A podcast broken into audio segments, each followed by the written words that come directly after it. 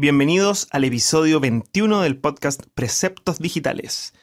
Mi nombre es Sebastián Barría y hoy hablaremos acerca de cómo enfrentar un proyecto web.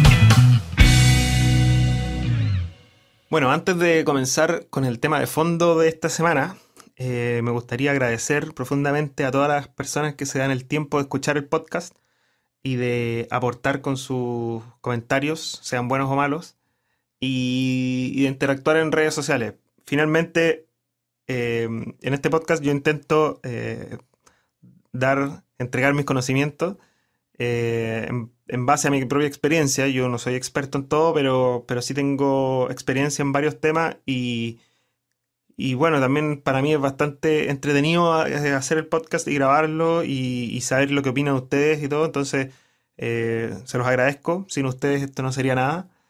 Y también los invito a tener un poco más de feedback, de enviarme sus comentarios, si es que les gustan los episodios o no les gustan, eh, si es que los temas que yo abarco en estos podcasts Em, les sirven o no les sirven, tal vez sean temas muy básicos y, o tal vez mucho de programación y poco de diseño o mucho de algo y poco de otra cosa, no sé. Me gustaría saber más, tener más feedback de ustedes y, y eso siempre va a ser bien recibido, así que estaré atento por ahí. Pueden escribirme a preguntas.preceptosdigitales.com o, o hablarme por redes sociales, eh, Twitter, Facebook, así que lo espero por ahí. Em, bueno, entrando más en profundidad en el tema. Tenemos eh, dos tipos de proyectos. Existen los proyectos nuevos y los proyectos que ya están en funcionamiento. Vamos a hablar primero de los proyectos nuevos. Eh, uno de los temas principales que hay que tener en mente al, enfrentarse con un proyecto nuevo es algo así como la preproducción, que eh, como definir el proyecto. Antes de tirar, antes de comenzar a trabajar, nosotros tenemos que definir el proyecto. Y obviamente eh, nuestro cliente no siempre va a tener claro eh, el tema y ni todo lo que hay que tener en mente, pero, pero sí nosotros. Entonces acá lo que quiero hacer es algo así como un repaso de, lo que yo tengo en mi mente cuando yo eh, enfrento un proyecto con algún cliente. Lo primero que hay que tener en mente puede ser, obviamente, definir el concepto principal de nuestro proyecto o nuestro objetivo principal de nuestro proyecto. No sé, un sitio para venta de autos. Listo, lo tengo definido. Eh, y en teoría yo no debería avanzar más en un proyecto si es que no está bien definido. Muchas veces llegan los clientes con, hojas, con diseños, con, un montón de cosas y realmente no tienen claro cuál es el concepto principal. Eh, y obviamente, este concepto principal tiene que ser algo muy simple. Mientras más simple es mejor. Piensen en, no sé, Twitter o en Facebook. Si ustedes le dicen describe en Facebook, describe de qué, qué es Facebook o qué es Twitter, en pocas palabras, eso mismo lo hicieron las personas que crearon esto eh, en un principio. En el fondo, Twitter es escribe en 140 caracteres, exprésate en 140 caracteres. Es algo así de simple. Con eso yo ya tengo un concepto y tengo, puedo trabajar en un sitio y puedo hacer todo a partir de, de un concepto base. Bueno, el otro tema que hay que tener en mente, aparte del concepto, es el nombre de nuestro proyecto. Y el nombre de nuestro proyecto va a influir también en la URL de nuestro proyecto. Entonces hay que tener en mente, eh, la verdad que suena bastante simple, pero creo que lo más complicado para comenzar un proyecto es eso, definir el nombre, definir el concepto principal. Eh, muchas veces el nombre, no sé, en el caso de un sitio corporativo para una empresa, eh, muchas veces las empresas les ponen nombre, no sé si la empresa se llama SMM, por decir cualquier cosa. Muchas veces le ponen SMM, que sé yo, está bien, porque así los conocen. Pero hay veces que no los conocen, o hay veces que un proyecto quiere, es un proyecto que tal vez tiene un nombre demasiado largo y nosotros tenemos que de alguna manera encontrar una URL que sea amigable, que sea recordable eh, y que además sirva para realizar búsquedas, porque recuerden que eh, Google le da, eh, modifica el ranking en base a, la, a, las coincidencias que pueda tener lo que buscan las personas con el, la URL de nuestro sitio y el, además el título de nuestro sitio. Entonces, eh, por ejemplo, yo tenía unos amigos que hace un tiempo hicieron un portal para fotografía y video de matrimonios. entonces, ¿cómo hacerlo para poder tener un nombre lo más corto posible, una URL lo más corto posible, recordable? Entonces, aquí hay que empezar a jugar. Y en ese me acuerdo que fue un caso eh, un poco complejo, por decirlo así, porque les costó tomar la decisión a ellos. Finalmente yo los, yo los aconsejo, pero ellos toman la decisión. Y mm, claro, porque no podían poner un nombre muy corto porque perdían el, concepto principal del sitio. Ellos querían que la gente, me decían, la gente busca, no sé, fotografía para matrimonios o videos para matrimonios.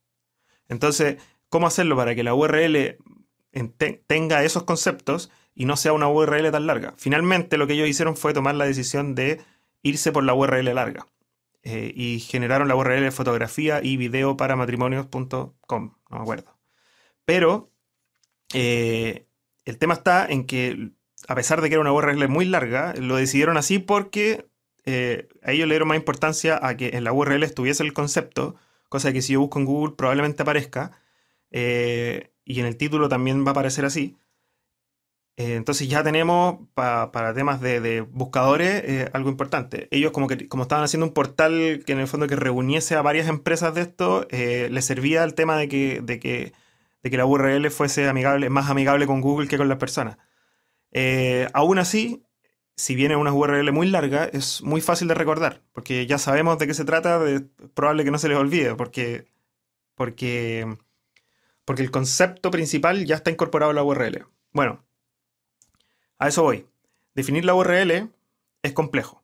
Como siempre hay que tener en mente la URL lo más corta posible pero que, tenga el concepto principal, que puede ser el nombre de la empresa, puede ser el nombre del proyecto, no sé, pero hay que, hay que definirlo así. Eh, ya con eso en mente, una, una, de las cosas que yo creo que son bastante importantes es definir el logotipo, porque el logotipo lo que hace, eh, o sea, para poder definir el logotipo hay que definir los conceptos principales, que si bien ya está definido nuestro concepto principal, pero, pero concepto principal en cuanto a diseño, eh, en cuanto a personalidad de nuestro sitio, cómo queremos que sea nuestro sitio, qué es lo que, es lo que va a expresar nuestro sitio. Un sitio para jóvenes, para, viejos, para, para bebés, para mamás, para abuelas, no sé. Eh, nosotros tenemos que poder volcar lo que tenemos como, dueños del proyecto, por decirlo así. no, bueno, nuestro cliente tiene que poder volcar como dueño del proyecto eso en un logotipo. Eh, lo hagamos nosotros o no, eh, pero lo importante es poder volcarlo, porque de eso, a partir de eso, eh, nosotros como desarrolladores o diseñadores vamos a poder llevar a algo más tangible el sitio web. Si no existe un logotipo, todo va a tener que ser basado en lo que nosotros propongamos. Entonces, ¿qué pasa si al cliente no le gusta? Distinto es cuando uno comienza sobre un concepto y sobre un logotipo que ya existe, que el cliente ya lo aprobó y ese, ese, esa quiere que sea su personalidad de sitio. creo que eso es bastante bueno y bastante mucho más fácil de, como para, tomarlo nosotros para poder desarrollar algo y diseñar algo y proponer algo. Porque estamos proponiendo sobre, sobre los conceptos que él mismo ya definió. Bueno, no me doy más vuelta en eso, pero esos son los temas principales que se deberían definir. El proyecto se, aborda em, en base a los conceptos, se genera una propuesta de wireframes, em, de arquitectura de la información, cómo va a ir la información y cómo se va a ordenar y finalmente eh, nos lanzamos con un diseño, una propuesta, donde va a ir toda la funcionalidad de nuestro sitio graficada ya y, visualizable por el cliente para imaginarse cómo va a ser el sitio. Y luego comenzamos con el desarrollo. Eh, hay que definir, eh, hay que definir el lenguaje de programación con que se va a trabajar. bueno, yo creo que cada uno va a ir definiendo en, cada una de las etapas, porque obviamente algunos son diseñadores de los que escuchan el podcast, otros programadores y todo, pero, pero finalmente hay que definir, hay que ir definiendo paso a paso en cada una de las etapas, en cada una de las etapas hay que definir lo más que se pueda y comenzar a desarrollar. Y obviamente lo que se defina tiene que ir en base al concepto principal y en base a los conocimientos nuestros también, porque yo no me voy a tirar a decir voy a programar en Java si no sé programar en Java. Bueno, eso es como la previa a, nuestro sitio. Cómo, cómo enfrentarlo, el proyecto web, un proyecto nuevo. Pero también hay que tener en mente muchas cosas. Eh, los proyectos para poder eh, tomarlos y terminarlos, porque hay mucha gente que toma los proyectos y a mitad de camino los vota los deja, deja al cliente votado, no, no responde mal al teléfono, pasa mucho, sobre todo con la gente que no tiene mucha experiencia porque hay un grave error eh, que es decirle que sí a todo el cliente. En el fondo, nuestra, nuestra misión como desarrolladores, diseñadores o, lo que sea, de, proponedores a nuestro cliente, nuestra misión siempre es eh, asesorarlo al cliente. Y no dejar que, si fuera por ellos, harían, ellos imaginan eh, un, no sé, Facebook completo. Entonces nuestra misión es poder darles algo que, que satisfaga su necesidad, primero, su necesidad de realizar un proyecto de ciertas características y que además eh, sea algo simple, algo que podamos nosotros terminar y él pagar, por ejemplo. Porque muchas veces pasa que los clientes quieren mucho, quieren demasiado, quieren un, como decía, Facebook entero, con todas sus funcionalidades y hay miles de funcionalidades, por ejemplo en el caso de Facebook, que no son necesarias, que se han ido implementando con el tiempo. Pero para armar un proyecto base, Facebook partió con una base, simple, un concepto principal. Twitter también, partieron con conceptos principales. Eh, entonces nosotros tenemos que enfocarnos a eso y cuando nos enfrentemos en reuniones con el cliente hay que tener la valentía, por decirlo así, de, y la sapiencia de poder enfrentarlo y decirle de buena manera que tal parte no es necesaria para este proyecto. Siempre hay que cuestionarle las cosas al cliente. No porque nosotros le preguntemos, o en el fondo no hay que decirle que no porque no. Hay que darle a entender que hay que mantener un proyecto simple y acotado. Si no lo acotamos, no lo vamos a poder terminar vamos a avanzar, avanzar y en la mitad del camino el cliente va a querer más cosas y va a implementar más cosas. Yo lo que hago es trato de mantener siempre a los clientes como en raya, por decirlo así, decirle, eh, ok, terminemos, lancemos el proyecto como está, lo que necesitamos hacer y luego vamos, eh, vamos añadiéndole, preparemos todo eso que tú quieres para una versión 2.0. Porque primero hay que ver si el proyecto funciona, no sacamos nada con hacer un mega proyecto si después se lanza y, y el proyecto no funciona. Entonces, Partamos por lo simple, hagámoslo, hagamos lo necesario y para que, para que podamos manejarlo y podamos lanzarlo. Porque también hay, trabajo que tiene que hacer el cliente que es conseguir eh, desarrollar en el fondo el contenido que va a tener este sitio y hay muchas veces en que los proyectos se frenan por eso. Nosotros podemos tener todo listo y el cliente se demora tres meses porque en verdad el, trabajo de, hacer las políticas de, no sé qué, de términos y condiciones y, ingresar los textos de quiénes somos y que, cuáles son nuestra, nuestros objetivos, nuestra misión, no sé, llega un momento en que el cliente eh, se ve enfrentado a mucho trabajo y que finalmente él no lo hace y los proyectos se frenan por eso. Insisto, tenemos que acotar todo, mantener un proyecto simple, lo más simple posible, aunque sea un proyecto complejo, lo justo y necesario y podamos manejarlo y lanzarlo. Eh, como yo decía, el tema es, si no, lanzar los proyectos por etapas. Tratar de, decir, ok, vamos a lanzar toda esta, esta sección primero, eh, después la segunda sección, porque no es algo tan necesario, eh, lo primero que yo necesito es que los clientes empiecen a utilizar el sitio y se empiecen, no sé, tal vez a registrar en nuestro sitio.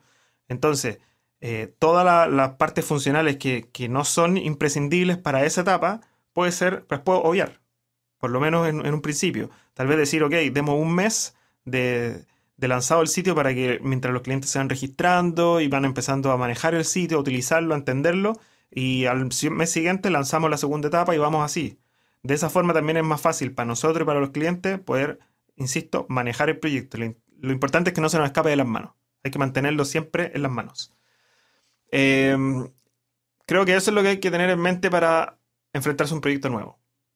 Eh, y a nosotros como diseñadores o desarrolladores, eh, siempre tenemos que tomar un proyecto nuevo, aparte de como un desafío y algo entretenido, tenemos que pensar cómo podemos mejorar los futuros proyectos. Porque finalmente nosotros tenemos que ir evolucionando y, siempre es bueno eh, avanzar y mejorar nuestra forma de trabajo. Sean diseñadores, sean programadores, sean maqueteadores, lo que sea. Lo importante es pensar, eh, hacer algo así como una pausa en algún momento del proyecto y decir, o al final del proyecto y decir con qué me, con qué me he enfrentado en este proyecto, qué es, cuáles son los desafíos, o, o tal vez cuál fue la mayor problemática que yo tuve, puede ser, no sé, eh, la programación, o tal vez la, eh, tratar con el cliente, no sé. De alguna manera nosotros tenemos que ser capaces de, darnos cuenta de eso para en el próximo proyecto entrar solucionándolo apenas comienza el proyecto y no, y no que nos vuelva a pasar lo mismo. Entonces, por último, ir en cada proyecto mejorando una cosa, y así, y darse cuenta de, del peor problema que tuvimos, con el peor, lo peor que nos tuvimos que enfrentar, y, tomarlo como, como una enseñanza para el próximo proyecto y ver cómo solucionarlo en el próximo proyecto. Y así vamos a ir obteniendo experiencia. Bueno, para los proyectos que ya están en funcionamiento, creo que, o sea, no que creo, la mentalidad que hay que tener es otra. Porque aquí, si, si nos hemos dado cuenta, estamos en ventaja. Porque ya tenemos eh, un proyecto que funciona probablemente. Bueno, no sé, tal vez hay que hacerle un, rediseño o algo, es porque no funciona. Pero, pero ya estamos en ventaja porque ya sabemos lo que no funciona. Eh, en el caso que el proyecto sí funcione, eh, también tenemos, un, no sé, un logotipo que la gente ya lo tiene incorporado eh, la gente que sí usa el sitio ya, ya se maneja en el sitio, ya sabe de qué se trata, ya no tenemos que encantarlos de nuevo. Eh, pero no sé, por ejemplo, lo bueno es que aquí tenemos eh, cosas como por ejemplo Google Analytics, que ya, si es que está montado en el sitio, ya tenemos un montón de estadísticas. ¿Quién usa el sitio? ¿Qué navegadores utilizan? ¿De qué países vienen? No sé. También tenemos el feedback que nos pueden haber dado los usuarios o nuestro mismo cliente durante el uso de este sitio. Probablemente va a llegar nuestro cliente y nos va a decir, mira, yo necesito una remodelación del sitio eh, por tal y tal razón. Y eso es lo primero. Si es que el cliente no lo tiene claro, es sacarle la información. ¿Qué es, qué es lo malo de este sitio? ¿Qué es lo que, lo que ha funcionado mal y lo que ha funcionado bien? Para resaltar lo que ha funcionado bien y, em, empezar a eliminar lo que ha funcionado mal. Em, entonces, bueno, como decía, tenemos una ventaja sobre porque ya tenemos contenido y nosotros podemos proponer soluciones en base a la información existente ya. Eh, podemos trabajar sobre una plataforma que ya existe, podemos tomar la decisión de rediseñarla completo, el proyecto, o de, o de mejorar eh, solo ciertas partes. Tal vez mantener la estructura y cambiar solamente la estética. Tal vez eh, dejar la estética y cambiar solamente la programación. O reordenar el menú porque por el menú que está ahora no funciona por tal razón. A eso voy. Eh, tenemos el beneficio. Eh, en, un proyecto nuevo, por ejemplo, nosotros no sabemos realmente cuánta gente va a ingresar.